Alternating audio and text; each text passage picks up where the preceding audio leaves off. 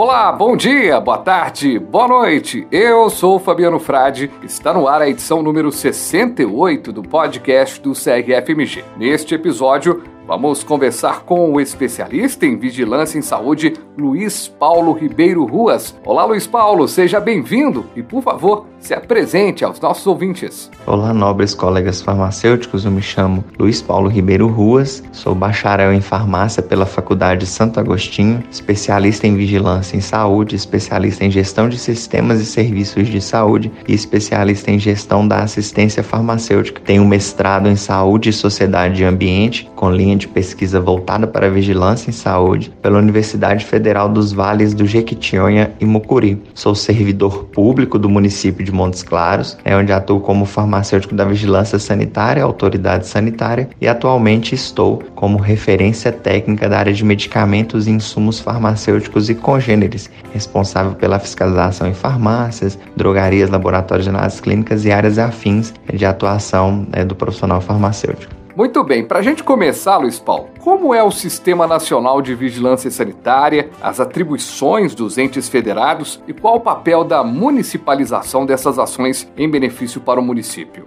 No Sistema Nacional de Vigilância Sanitária, nós temos representantes dos três entes da federação, sendo que a nível federal nós temos a Anvisa, instituída pela Lei Federal 9.782 de 1999, que edita normas de caráter geral, em conjunto com o Poder Executivo Federal, né, na forma de leis federais por parte do Poder Executivo, né, as resoluções, as, as conhecidas RDCs, instruções normativas por parte da Anvisa, e também as portarias ministeriais por parte do Ministério da Saúde. Então, essas são as normas de caráter geral que devem ser observadas por todos os demais membros do Sistema Nacional. A nível estadual, nós temos o Estado de Minas Gerais, onde a gente encontra ali inserido a Vigilância Sanitária do Estado de Minas Gerais, e nós temos uma diretoria específica que é a DVMC, a Diretoria de Vigilância, Medicamentos e Congêneres, né, que ela é mais afeta à fiscalização dessas áreas farmacêuticas. E no município, a gente tem hoje aí os grandes grandes executores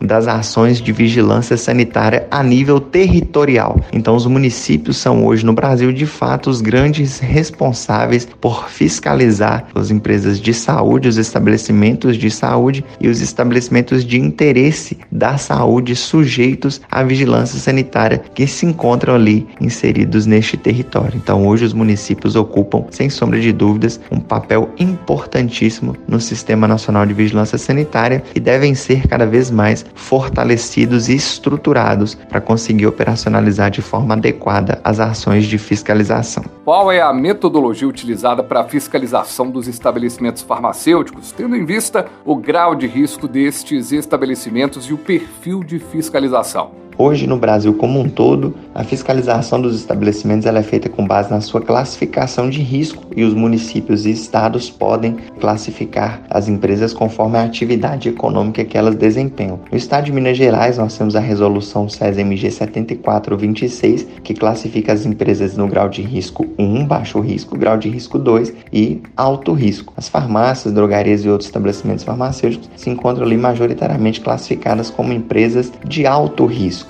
Para além desta classificação, durante o processo de inspeção, as não conformidades identificadas também são classificadas conforme a sua criticidade. Então nós temos não conformidades menores, não conformidades maiores e não conformidades críticas. E definida em procedimento operacional padrão de fiscalização, ao término do processo de inspeção, a gente classifica essas empresas conforme o seu score, o seu grau de risco. Com base nisso, a gente aí adota as medidas necessárias e programa as próximas inspeções. Então essa metodologia ela é importante para que seja priorizado durante o processo de inspeção a adoção de medidas apenas em não conformidades consideradas críticas e também a tratativa adequada das não conformidades menores e maiores para que elas não possam se desdobrar em eventos críticos e também para que elas possam ser sanadas aí de forma razoável e proporcional, conforme nos orienta o direito administrativo. Luiz Paulo, quais as principais infrações sanitárias verificadas na fiscalização e como isto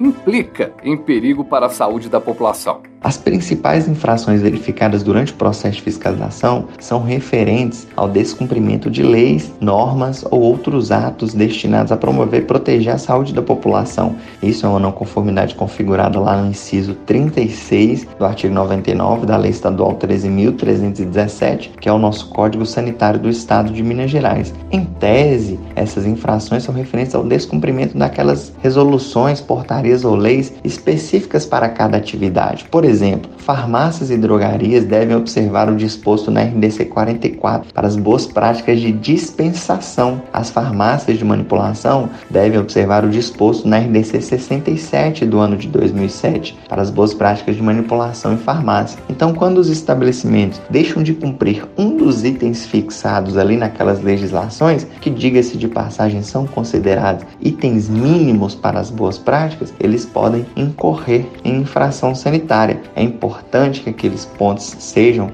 observados, porque eles são, como disse no início, responsáveis por garantir ou por pelo menos tentar garantir a proteção da saúde da nossa população.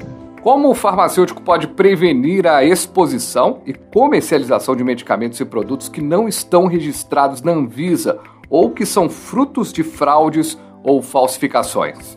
Infelizmente, esse combate ao comércio de produtos clandestinos, falsificados, adulterados, ele faz parte da história aí do comércio de medicamentos. E nos últimos anos, a gente tem observado, né, com o advento da internet, das vendas online, um retorno é, significativo desta prática. É, para além dessa questão da internet, é importante que a gente destaque a necessidade das farmácias e drogarias estarem atentas para que elas não sejam palco de comércio de produtos clandestinos. Então é você verificar junto ao seu distribuidor se ele possui as licenças necessárias para realizar o comércio de determinado produto farmacêutico, se ele possui alvará sanitário, se ele possui autorização de funcionamento de empresas, se ele possui autorização especial, quando for o caso, e também observar os produtos é que chegam até a sua, a sua drogaria, até o seu estabelecimento, com relação ao registro né, ou notificação, no caso de produtos fitoterápicos, ou outro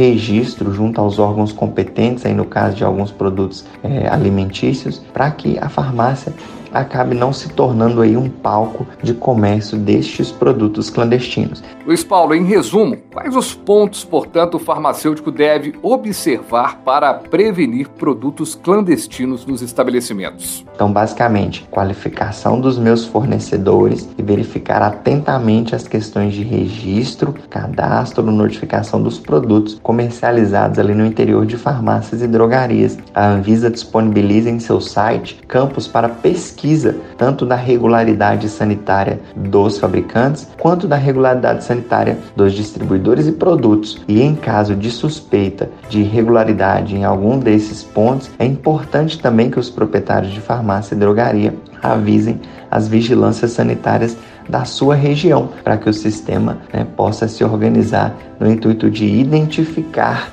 esses possíveis é, produtos clandestinos. A equipe de vigilância sanitária no município é multiprofissional. Qual a importância do farmacêutico nesta equipe? O profissional farmacêutico ele é importantíssimo nas ações de vigilância sanitária, né, considerando que farmácias, drogarias, transportadoras, distribuidoras, fabricantes de medicamento, cosméticos, saneantes, produtos para a saúde possuem uma densidade regulatória significativa e de cunho muito específico. Então, a presença deste profissional nas equipes representa de maneira importante a qualidade das ações de fiscalização. Contudo, é importante destacar que a equipe como um todo ela deve ser multiprofissional, considerando a variedade de estabelecimentos sujeitos à fiscalização presentes aí nos diferentes territórios. Luiz Paulo, quais os cuidados um estabelecimento deve levar em conta para estar em condições de boas práticas de funcionamento? É que a gente permaneça atento às resoluções. As resoluções elas já trazem os requisitos mínimos que devem ser observados para fins de manutenção de condições de boas práticas. Né? As resoluções muitas vezes elas se desdobram em notas técnicas, em instruções normativas. É também importante que os farmacêuticos estejam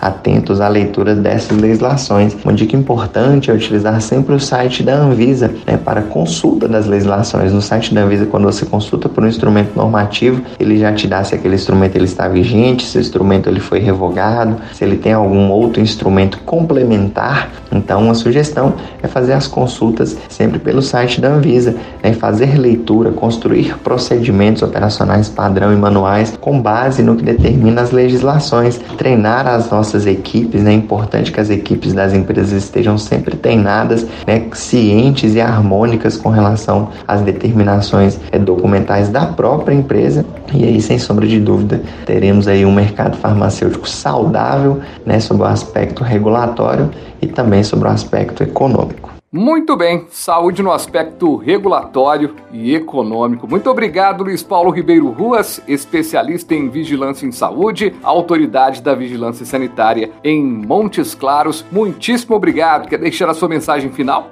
Gostaria de finalizar agradecendo ao Conselho Regional de Farmácia do Estado de Minas Gerais o convite e a possibilidade em participar deste podcast e gostaria também de destacar a importância das ações de fiscalização conjunta do Conselho Regional das vigilâncias sanitárias. Né? Sem sombra de dúvida, isso representa uma melhora direta nas condições não apenas dos produtos e serviços ofertados à nossa população, mas também nas condições de trabalho dos nossos colegas profissionais farmacêuticos. Um forte abraço. Abraço! E o podcast do CRFMG vai ficando por aqui. CRFMG no Spotify, no Apple Podcasts, Google Podcasts ou na plataforma de sua preferência. Acesse também o site crfmg.org.br. Farmacêutica, farmacêutico, até a próxima com mais informação, comunicação e orientação. Um abraço!